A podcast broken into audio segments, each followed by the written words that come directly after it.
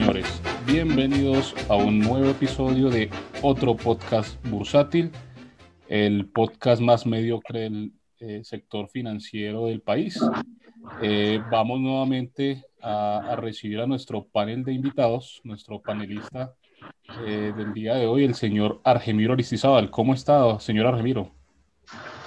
Sí, buenos días, señores panelistas. No, todo muy bien, hermano, gracias a Dios viendo subir todo y uno con la platica en la mano. ¿Lo cogieron líquido? Esta semanita sí. Bueno, vamos a ver qué pasa. Ahorita vamos a hacer el, respectivo análisis, muchachos. Eh, señor Janus, buenos días. Muy, buenos días a todos y bueno, sí, también nos agarró subiendo todo, pero a diferencia, esta vez sin plata tampoco. Una diferencia bien curiosa. Señor Joan, buenos días.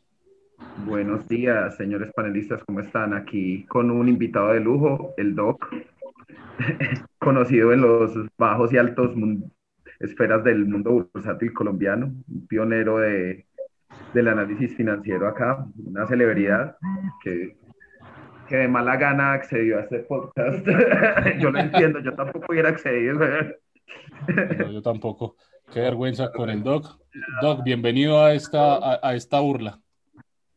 Ah, no, pues eso parece, mi hermano. Un cordial saludo a todos los panelistas. Se puede denominar de esa manera, pero, pues un saludo. Hay que ser diplomáticos. Ya será todo el aporte del Doc en este podcast. Muchas gracias, Doc. Y, y, ya con eso supera todos los aportes de los demás panelistas. Muchas gracias. A mí me gustaría que el aporte fuera desinteresado, pero tristemente debo filtrar que nos tocó pagarle para que participe en el podcast. Sí. Joan, ¿cuánto fue el...? Con descuento, hay que resaltarlo. Con descuento, bueno, por lo menos con descuento. Joan, después nos pasa la cuenta de cobro. Sí, señor. Bueno, nos falta nuestro amigo Flaco. ¿Qué habrá pasado con el Flaco? Está en una UPJ. Está en una UPJ, ¿cómo así, Janus? Me dijo que no podía escribir mucho y que solo le habían dado un minuto. No sé qué significa esa vaina, pero pues. Lo cogieron violando la cuarentena. En fin. Bueno, señores. No, lo que pasa es que, lo que, pasa es que el flaco le dicen Mr. Bloqueado. se bloqueó solo en Twitter. Sí, si se pudiera bloquear solo, se bloqueaba solo. Listo, señores. Bueno, eh, otra semana eh, con el Colcap subiendo. ¿ah? Eh, tenemos un incremento del 1.1%, cerró el Colcap en 1.453 puntos. Eh, esto nada que para de subir, hermano. Eh, ¿Cómo ven la cosa? Argemiro. Pues, ¿cómo veo la cosa? Yo estoy liquidado 100% y, y no me queda más que si esa huevonada sigue derecho, pues ver, quedarme viendo, marica, ¿qué más? Ya ya lo que veo yo es esperar ahí como un descansito, otro descansito, todos los encierros, todas las, las mini cuarentenas que están arrancando por ahí, no sé, eso como que no me da como que tranquilidad, entonces por ese lado yo sí espero, pero esa huevonada puede seguir derecho, hermano, eso sí, ¿para qué? Todo esta semana ha sido una semana, la semana más loca que me ha tocado ver a mí ha sido esta, ni siquiera, ni siquiera la semana del crash, esta, ver subir cosas cosas como lo que vimos en Estados Unidos, yo me quedaba boquiabierto, hermano. Una cosa, una cosa que uno no se alcanza a imaginar. Completamente de acuerdo. Vamos a ahorita hablar de Estados Unidos porque Estados Unidos merece un capítulo aparte. Don Janus, ¿cómo ve ese Colcap por encima de los 1450 por primera vez después del crash? Pues yo pienso que a pesar de lo que se puede ver de cuarentenas disimuladas, ¿no? De cuídate, cuidémonos y bueno, que termina siendo no salgan. Yo sí pienso que podría seguir subiendo y sin embargo todavía hay activos muchísimo más baratos frente a otros, frente a otros mercados. Y yo creo que sí, que sí podemos, hasta dónde, no, eso sí, habrá que ver qué pasa, ¿no? Pero yo sí pienso que, que esto puede seguir siendo, yo sí estoy invertido, yo no tengo liquidez nada en la BBC, nada, estoy invertido ahí a lo que echarse la bendición. bueno, don Joan, ¿qué opina del Colcap por encima de los 1450? No, la verdad, eh, pienso que estaba consolidando. Como siempre les he dicho, mi visión este año es muy positiva. Pienso que esto va a seguir para arriba. Esa es mi visión, Doc. Entonces vendan. Eh, no, realmente un proceso de consolidación, la tendencia ya se cambió. O sea, independientemente de que uno pueda observar algún tipo de retroceso significativo por, por alguna variable exógena, eh, realmente el mercado ya te cambió tendencia. Y la última vez que sucedió esto fue hace más de 11 años y, y, tuvimos un rally de más de 100% en los siguientes 8 meses, ¿no? Desde, los, desde el momento de la ruptura. Uh, realmente las cuarentenas a mí me tienen sin cuidado. Pues uno mira otros casos de estudio, uno mira lo que está sucediendo, por ejemplo, en el Reino Unido, en Europa. Y digamos que tú acá lo que tienes es una demanda increíble por activos. Y en la medida que existe esa demanda, um, todos esos factores eh, eh, que actualmente estamos viviendo, pues ya están descontados porque ya todos sabemos que tarde o temprano, más temprano, más temprano que tarde, eh, pues ya la vacuna va a permitir que haya una movilidad um, y, una demanda, y una mayor demanda de productos y servicios. Entonces yo sigo pensando que esto es para arriba. Uh, sí estoy más selectivo, um, pero pues con una exposición importante en los activos y, y seguir, seguir, claro, por el momento. Yo, yo tengo que hacer una aclaración ahí a, a los oyentes del podcast y es que no vayan a pensar que la persona que tenemos como invitado es el director del DANE, no. Es otra persona distinta, para que no se vayan a confundir, que hacer la aclaración acá. Muy buena aclaración. Bueno, yo concuerdo. Eh, esta semana pues arrancó, arrancó el año con, con un día muy duro. El lunes, el lunes bajó casi todo duro, pero de nuevo salieron a comprar toda la caída del resto de la semana y terminamos con un, con un call positivo.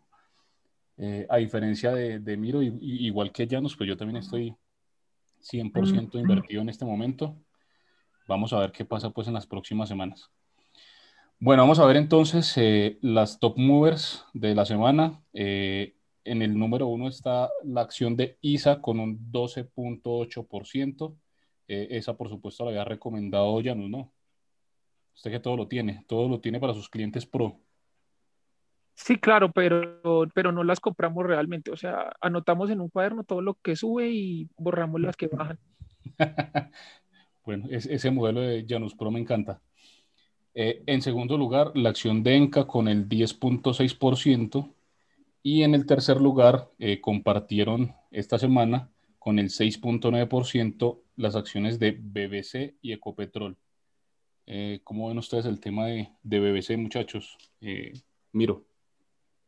Mm, BBC yo casi no, casi no la sigo, no es como de las que, de las que miré mucho, entonces realmente no tengo como un panorama muy claro ahí en ese título. Pues por lo que he alcanzado a leer, lo poquito que he alcanzado a leer, al parecer como que tiene muy buen potencial, pero yo sinceramente ahí no, no tengo mayor conocimiento que digamos, no. Sí, maneja muy pocos volúmenes, pues. Y esa semana, digamos que subió por la ruptura de los 12.000 y, y bueno, ahí se disparó. Janus, también estaba BBC dentro de sus recomendaciones a usuarios eh, Janus Pro. Todo lo que subió estaba ahí, lo que bajó lo quitamos. Todo, todo lo que subió. Lo que pasa con el tema de BBC también es que hay una cosa que es importante también hay ver, ¿no? Es un activo o en una acción que no se ve afectada, no se ve afectada por el tema de cuarentena ni nada de eso, porque pues a pesar de que los volúmenes bajaron en ese momento, como tal no cerró, como otras empresas que sí podían verse directamente afectadas, BBC no y siguió pues, y el negocio se mantiene ahí, sigue generando comisiones y sigue ganando por ese tipo de, por ese tipo de negocio en el que, en el que se mueve. Entonces, hay ahora el tema de que podría venir un dividendo muy bueno, también la, la ha impulsado, pero es un título que la verdad yo, al igual que Remiro, no sigo mucho, no, no es que lo estudie y no es que lo mire demasiado, no. Bueno, ¿de, cuánto podría ser ese dividendo? ¿Joan tiene alguna idea?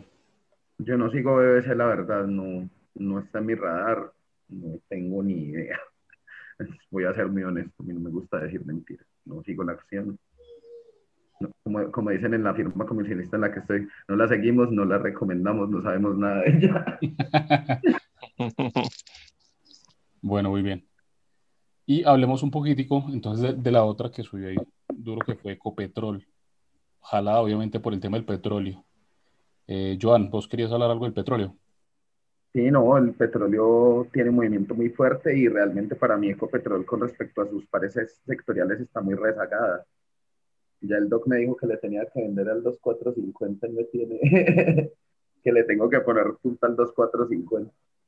Ahí me acuerdo de varones, ¿no? Y la palabra se cumple. Ah, Vamos a ver. Acuerdo de varones con Joan. Mm, bueno. También lo dudas. Sí, pues sí. se trata de hacerles, pues. Henry, ¿usted por qué se deja llenar la cabeza? ¿Por qué se deja de la gente? ¿Usted por qué no cree en mi Henry? No, tal, tal, vez porque nos conocemos hace como 11 o 12 años, pero bueno, en fin. Eh, bueno, señores, entonces el petróleo eh, sigue ¿Hasta dónde puede llegar ese petróleo? ¿Qué opina Janus? Bueno, yo personalmente pienso que más de 55, 60, difícil, ¿no? Por ahí hace que como unos dos, tres días leí a alguien que hablaba incluso que el petróleo podía volver a 100. No sé, pues, de dónde podría ser, porque yo veo que, sin embargo, aún hay inventario demasiado estancado y que muchísimas empresas eh, en algún momento de recuperación salen a cubrirse, a salir de ese inventario, porque incluso almacenarlo sigue siendo costoso. Entonces hay unas que no tienen, están como en la sin salida de que si nos sacan, costoso. Y el almacenamiento también. Entonces en una subida salen a, salen a liquidar ese inventario a cubrirse para una bajada de precios. Además de que el tema de la OPEP es, dicen, pero alguno no cumple y otro por fuera se hace loco y también incumple. Entonces, pues eso es demasiado difícil yo personalmente no pienso que lo veamos muy arriba de 60 o mucho más, no, no. Ok, eh, ¿tenés algo más para aportar allí, Argemiro? No, yo lo único es que lo que sí he visto en algunos reportes es que eh, de pronto no vaya a tener un retroceso muy grande y, sí, y tampoco es que se vaya a subir mucho, pero sí se va a mantener un buen tiempo por eso por ese nivel. Lo que he leído es que la demanda siempre se ha, se ha, se ha mantenido alta en, en, todos estos últimos meses, inclusive el último dato de inventarios, los, casi todos los, los últimos tres, cuatro datos de inventarios de petróleo han salido por debajo de lo, de lo esperado y eso, todo eso ha hecho que, que, que se mantenga ahí. Entonces, quiere decir que la demanda sigue alta y que la producción todavía no ha aumentado significativamente. Entonces, eh, yo lo comparo mucho con el tema de, bueno, uno que se mueve en el sector real. Eh, hay muchas cosas que están muy caras, que usted las va a averiguar y, y, todavía están muy caras y es porque no ha, ha, habido la producción todavía que se tenía antes de la pandemia y, y adquirirlas ya muestra un poco de escasez. Entonces, yo lo veo como más o menos por ese lado. Eh, en, el, en, el, tema de, de, los electrodomésticos, por ejemplo, no sé si ustedes se han dado cuenta, muchas cosas han subido de tecnología, cosas que normalmente irían bajando de precio por ser de tecnología. Eh, entonces, más o menos como es el, el, el, comparativo que hago, qué es lo que está pasando o sucediendo con el petróleo también. Ok, sí. Y efectivamente, por ejemplo, los portátiles, desde que empezó pandemia, eso se trepó y, y se quedó trepado. No volvieron a bajar mm. los precios de, de esos artículos. Bueno, nuestro bottom movers de la semana tenemos en primer lugar la acción de Semargos con un 5% a la baja. Enseguida hablamos de Semargos con el 4.8% BBVA y con el 4.5% la acción de Grupo Sura que curiosamente se está desligando durísimo de la acción preferencial. La acción preferencial cayó un 0.9%, pero la, la, acción más líquida, Grupo Sura como tal, eh, sigue, sigue cayendo y sigue pues reduciendo el, el, el, spread que había entre, entre las dos inicialmente. Eh, ¿quién, ¿quién, de ustedes era que tenía Grupo Sura además? Yo tengo preferencial Grupo Sura. Me gusta. es preferencial, ¿cierto? Sí, me gusta, me sigue gustando pienso que igual el mercado es para arriba, o sea, no me, no me asustan estas correcciones, tampoco es que haya corregido mayor cosa, pues, en cuanto a los grupos, ayer, ¿alguien me puede dar el dato, Henry? ¿El precio de ayer? Sí, Ayer Grupo Sura cerró en 21.810. nada de nervios, no ha pasado nada para mí. No, nada, Pues nada. tampoco la, la- o sea, toca que haya, toca que coja impulsito y que rompa ese 22.500 creo, como para que, que se vaya a los 25. Pero no, nada de nervios ahí en el activo, me gusta. Le ha Me gusta costado los 22.400, pero, pero realmente con, con todo lo que pasó esta semana de anuncios y de cuarentenas y todo, realmente no se movió mucho. Todo se ha mantenido bien como con fortaleza. Doc, Dos eh, de grupo. ¿qué opinas de, de- de esa diferencia entre, entre las dos? ¿Por qué, por qué se estará reduciendo ese spread? Ah, pues, en- en- pues, básicamente los, spreads, los, los diferenciales a veces tienden a acotarse por factores propios de mercado, ¿no? Entonces, cuando tú tienes, por ejemplo, un spread en- de, de Grupo Sura con PF, pues yo lo miro sobre todo porcentualmente que, que bordeaba el 25-30%, si mal no estoy. Pues lo que se te hace es que en momentos de mercado que se te comprime, especialmente cuando no hay liquidez. Ah, y si uno ve desde hace cuánto se está comprimiendo ese spread, pues ha sido los periodos de menor liquidez que ha habido en el mercado. Yo creo que ese spread va a tener que volverse a ampliar, sea porque el Grupo Sura sube o la PF cae. Pero pues, digamos de que ahorita no tiene ningún chiste, en mi opinión, tener PF en Grupo Sura. Pues, si me gusta Grupo Sura, compro la ordinaria. Sí, sí. Ya en este momento yo concuerdo, pues ha caído tanto la, la ordinaria que, que ya casi no tiene pues sentido coger la Yo pienso que ambas deberían subir, ¿cierto? Pues una jalona a la otra, pues, pero, pero yo sí pienso que ambas deberían subir. Pues a mí me gusta la preferencia. A diferencia del doc. Tenemos una visión diametralmente opuesta en el activo, pero, pero igual pensamos ambos que el mercado No, yo tengo bien. Grupo Sura. Más que, pues, Es que vos sos ordinaria. sí, yo soy Yo- ordinaria. Bueno, señores, eh, hablemos ahora sí de lo que pasó el día de ayer con Semargos. Eh, ¿alguien quiere tomar la vocería y contar qué fue lo que pasó? ¿Qué fue la locura que pasó ayer Pues, con Semargos? con concreto, ¿Con Semargos o con concreto? En concreto, Henry, ¿estás en las drogas o qué? Ah, sí, con concreto, perdón. Hombre, Néstor, ¿qué pasa ahí? Uy, no, no, no, no. No, no, no, no, no. Con concreto. Muy temprano como para, como para meter esas vainas, ¿no? Sí. La, que cayó fue la acción de Home Center. Ah, pues la demandita de Durituango, pues yo no sé, es que la gente se pone a especular en unos activos que realmente, o sea, se- le dan China, como decimos pues nosotros coloquialmente, se ponen a, a hablar de acciones con ba- y así como esas acciones se pegan esas trepadas por especulación, así mismo las atienden y caen. Entonces, ese es el resultado de, de ser un maldito especulador. Cuando salen ese tipo de noticias, te lleva... Sí, todo el mundo, todo el mundo se monta, se montan esos títulos así como esperando el, esperando el- la super rentabilidad en, en poquitos días y, y ya cuando les va subiendo un poquito, entonces dicen, no, eso ya, ya, ya va derecho para tanto y, y después Venga. se pegan su estrelladito. Bueno, Janus, sus clientes Janus Pro ayer compraron en mínimos y vendieron en máximos. Como siempre, de hecho, ya se sabía que iba a pasar. eh, Estuvieron en Hidroituango mirando y toda la vaina. No, lo que pasa es que también concuerdo en, en lo que dicen los otros panelistas y es que sí es cierto, en con concreto puede haber valor, sí, que vale más en lo que estuvo, sí, pero ahí hay un problema. El tema legal acá en Colombia es una cosa de que estamos en el 2020 y se puede llegar al 2025 y dicen que sí, dicen que no, apelan, aparece otro problema, pliego de cargos, investigan y puede tener todo el valor del mundo, pero ¿quién va a comprar una acción así? Claro, sube y vuelven y la bajan con cualquier apelación o con cualquier nueva investigación y eso va a durar lo menos tres o cuatro años más para que quede pues totalmente claro.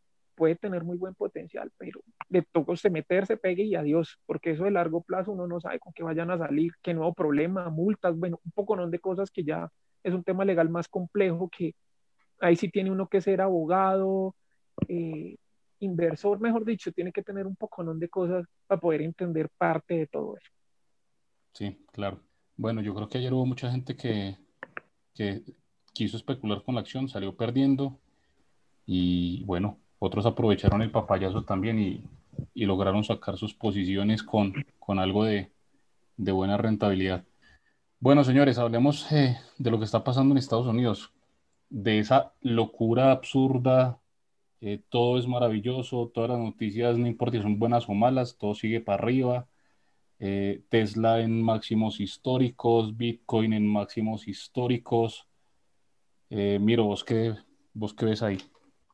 No, yo sí, yo sí impresionado, pues porque eh, la verdad nunca, nunca me imaginé ver eh, un grado de, de locura o demencia financiera como la que se está viendo en Estados Unidos. Es, es algo que realmente todavía me, me, me, parece muy increíble lo de Tesla.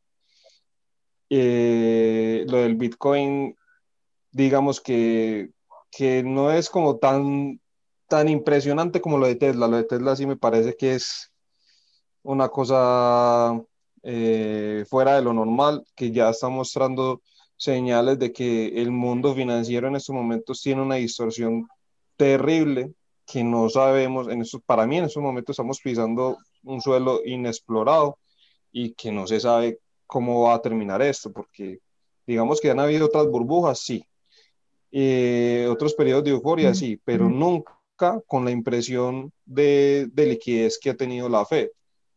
Y, y, eso es lo que ha creado todo esto. Entonces, la salida ahí es la que uno dice, bueno, ¿y aquí, y aquí cómo vamos a hacer? Y la, y la Fed todo lo ha hecho es, es sabiendo de que si se les cae el mercado financiero, se les, se les vuelve mierda todo. Entonces nunca lo van a dejar caer. Entonces esto hasta, hasta qué punto vamos a ir o cómo va a ser la salida de eso en el momento en que tengan que empezar otra vez ya a recortar la liquidez, cómo lo van a hacer. Las tasas entonces nunca las van a subir y siempre las van a dejar en cero. O sea, miles de preguntas que uno no sabe eso qué va a pasar. Entonces, yo digo que es preocupante, preocupante lo que está pasando. Toda la liquidez que se impreso terminó en, en, en, en, pocas manos. Se suponía que era una liquidez que debía llegar al sector real, que debía, llegar, que debía llegar a los consumidores. Eso no ha pasado. Entonces, eh, sí, es, un, es algo, un panorama, no lo veo yo como muy alentador para el mediano y el largo plazo.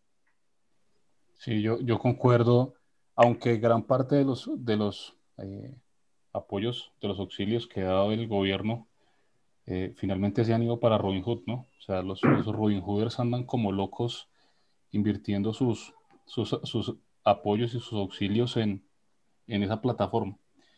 Eh, Joan, ¿vos qué, qué opinas de esa locura, hermano?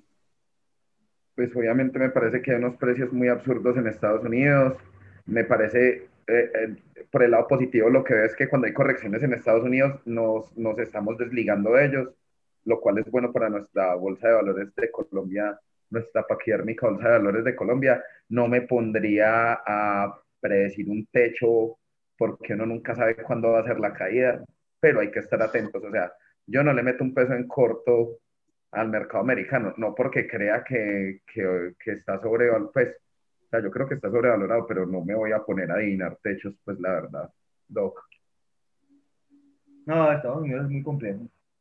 Yo paré de hacer el oso hace como cuatro años. sí, pero como hace ayer hiciste el ridículo, Entonces, pues, eso, eso, cuando el techo no, eso es eso es muy difícil porque uno sí tiene que tener claro de que cada vez que haya un movimiento correctivo que rompa algún soporte relevante, pues hay que actuar acordemente, ¿no? En algún momento estallará, pero quién sabrá cuándo. Bueno, muchas gracias, Doc, por tus apreciaciones. Mi estimado Janus, aquí yo comparto dolores esta semana. Yo aposté que, que esa vaina, pues una chichigua, pero yo dije que esa vaina de Tesla de los 800 ya iba a ser difícil que pasara. Ahí puse unos, unas chichiguas en un corto y, y ya me quemó. Me quemó el corto esta semana. ¿Usted qué, qué dice, don Llanos? Bueno, empecemos por las dolorosas. Bueno, en Tesla, no, aquí nadie llora, ¿no? Un, un corto. Eh, estoy, afortunadamente la posición es demasiado pequeña porque en Tesla se ve toda la irracionalidad junta. De hecho, uno miraba las valuaciones y Tesla cotiza como si fuera más grande que todas las automotrices grandes, o sea, valga la redundancia que uno, que uno puede conocer, cotiza incluso como si en el mercado de autos eléctricos nunca fuera a tener competencia. Entonces uno se pone a pensar, venga, ¿cómo así? O sea, un auto eléctrico es imposible que alguien más lo haga, es imposible que alguien compita porque Tesla cotiza como un monopolio en ese segmento, como si nadie como si nadie más pudiera hacer lo que hace Tesla. Ya dejando eso aparte. Eh, sí, un corto, eh, pequeño, afortunadamente muy pequeño. Lo voy a aguantar hasta 900, incluso estaba pensando abrir otro, pensando en que no llegue a mí, lo que haga una corrección y salirme, mm. porque realmente eso sí es jugar con candela. Eh, eso en cuanto al tema de Tesla. En cuanto al tema de Estados Unidos, uno ve algo que es curioso, y es que alguien me dice, uy, mire que el Standard Poor's 500 marca máximos históricos, y uno se pone a ver qué está impulsando al Standard Poor's 500, y parece un Dow Jones. O sea, al Standard Poor's 500 lo que más lo ha subido son las mismas acciones, unas poquitas que han tenido unas subidas tremendas y son las que más se han llevado al índice. Hay otras que realmente muy poco, muy poco han subido. Entonces no es que todas las 500 acciones del índice hayan subido mucho, no, sino que es que hay unas poquitas que han subido tremendamente y ahora con Tesla en el S&P 500, pues súmele. Y súmele la irracionalidad a eso. Entonces, ahí está la cosa. En cuanto al Bitcoin, eh, la verdad es difícil dar una opinión ahí porque son muchas cosas que uno debería analizar y que a profundidad no comprendo y es el hecho de que son bits o es como una cosa virtual, pero es susceptible, todo lo que sea virtual, lo que tenga que ver con sistemas, eso es susceptible de ser hackeado. Entonces yo me pongo a pensar, ¿qué seguridad puedo tener yo si en algún momento alguien me hackea y yo a quién le hago un reclamo? O sea, si yo tengo una Bitcoin, me la roban, ¿a dónde pongo un denuncio? Eh, voy a una estación de policía, el FBI, el DAS, ¿qué hago? O sea, ¿a quién le pongo una queja? ¿Y quién me garantiza a mí que a mí no me roben? Si de hecho hay gente que dice que eso que es un sistema que es inexpugnable, pues el solo hecho de que digan que lo es ya me hace dudar a mí más porque en sistemas, hombre, hackean a los gobiernos, han hackeado instituciones de seguridad, pues yo digo, ¿cómo no me van a hackear a mí que no tengo sino un computador y una berraca Bitcoin y no millones de dólares para invertir en seguridad? Entonces sí me parece como que tiene su tema de euforia porque todo el mundo se quiere meter a Bitcoin cualquiera le pregunta a uno y le dice que Bitcoin es el futuro y que le recomiendan entrar a Bitcoin. Ya cuando un trade es muy cantado, ya la cosa se empieza a poner complicada. No, y más, y, más que, que, ahora está regada la, la gente hablando también con, con, pirámides de Bitcoin, sobre todo aquí en Colombia. Está todo el mundo como ofreciendo que, que entren a comprar Bitcoin y todo, y cuáles, les, les bajan la plática derechito. No, y que ahora cualquier pendejo vende una criptomoneda. Yo no sé cuántas criptomonedas haya, eso hay un hay una criptomoneda de Dragon Ball y todo. Es real. una tal chicken.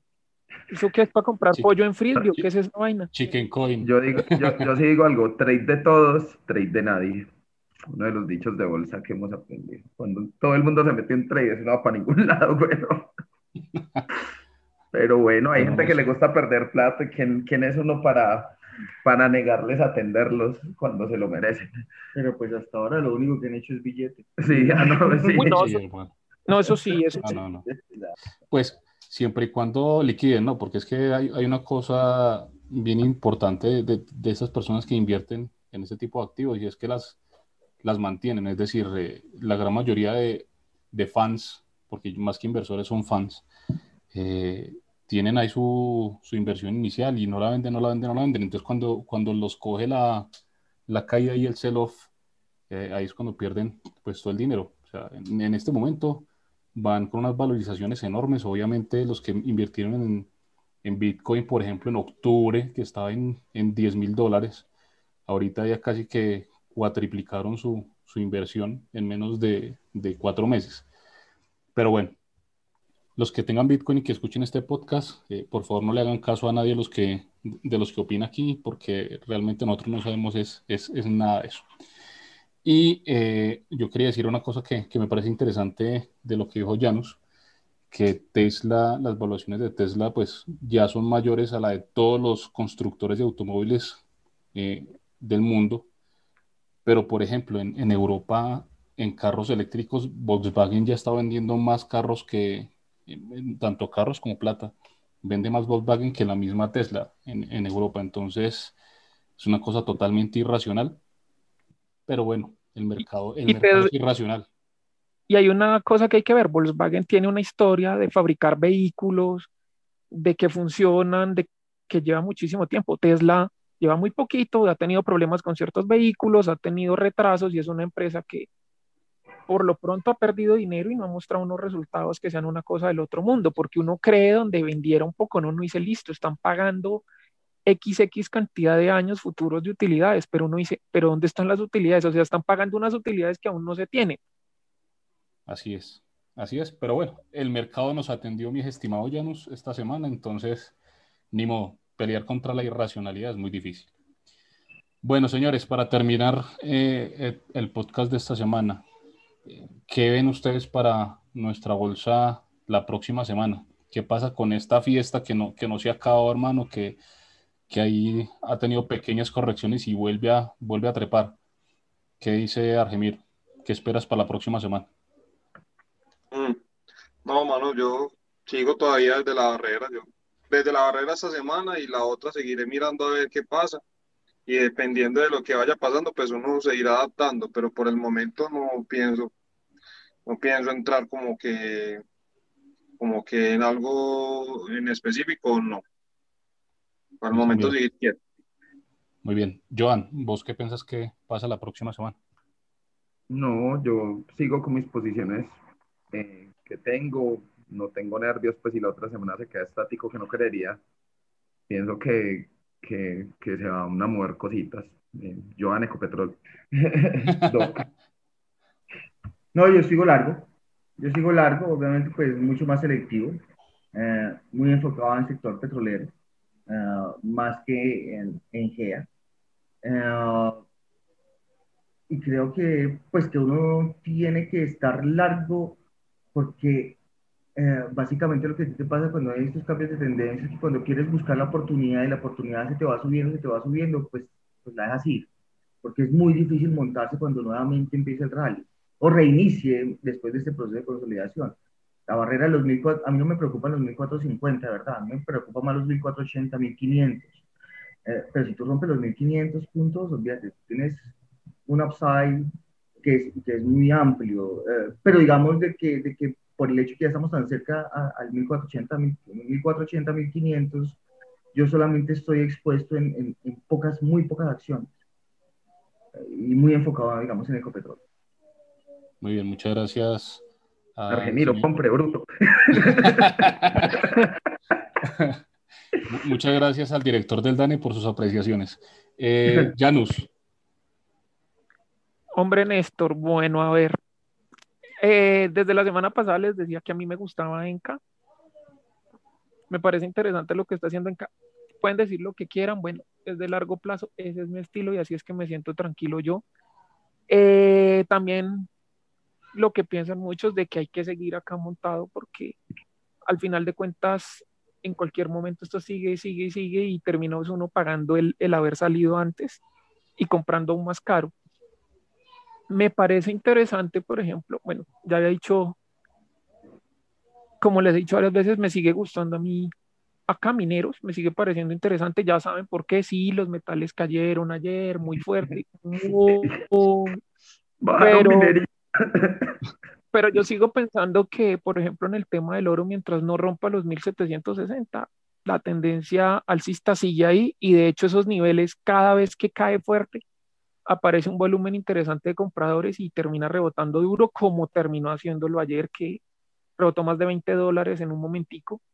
Sigo creyendo que la capacidad de mineros de, de tomar esas utilidades de esos precios altos que van a seguirse incrementando va a ser lo que generalmente va a mover el precio. El único problema que le veo de viento en contra es las jurisdicciones en las que opera, que son como un poquito complicadas. Uno no sabe en Argentina con qué, con qué cuento le puedan salir a uno, ni en Nicaragua, pero pues por ahora la cosa pinta bien.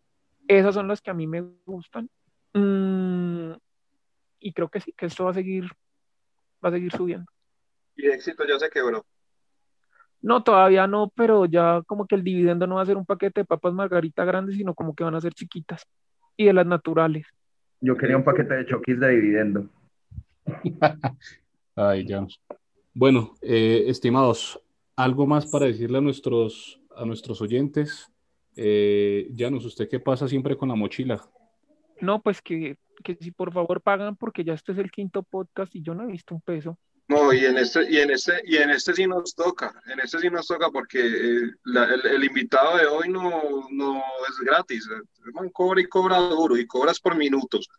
Entonces, por favor, colaboren, co- eh, manden, manden a decirse alguna cosita para poder pagarle al hombre porque maluco. Es más, el flaco no está hoy en protesta porque no le han pagado. Esa es la verdad. Ay, no. Bueno, don Joan, despidamos a nuestro, a nuestro queridísimo Doc, el Bueno. invitado de hoy. Un agradecimiento muy especial al doc por haber estado en este programa, pues a regañadientes, porque yo también me hubiera rehusado a estar en, esta, en este programa, pero bueno, ya, ya empecé, ya me toca seguir hasta que, hasta que nos aburramos o hasta que el rating por fin llegue a- al, al esperado cero oyentes que, que ansiamos para no Pero, seguirlo pero haciendo. están cerca, por lo que escuché, son 10, 20 que los escuchan. Las medias móviles, eh, cruce de medias móviles a la a una tendencia, uno- una ruptura de un hombre, hombro, cabeza, hombro. a la- Hacer, Hay un hacer- soporte fuerte en cero oyentes, hay un soporte fuerte en cero oyentes, ahí es compra.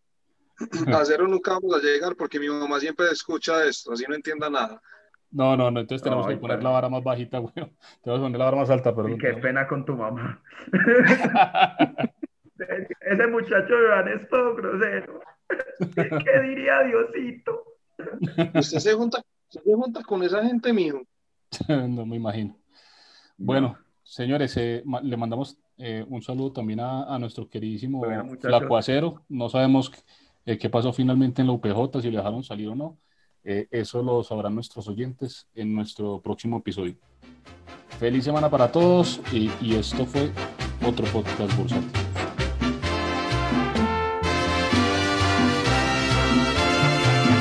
Año nuevo, vida nueva, más alegre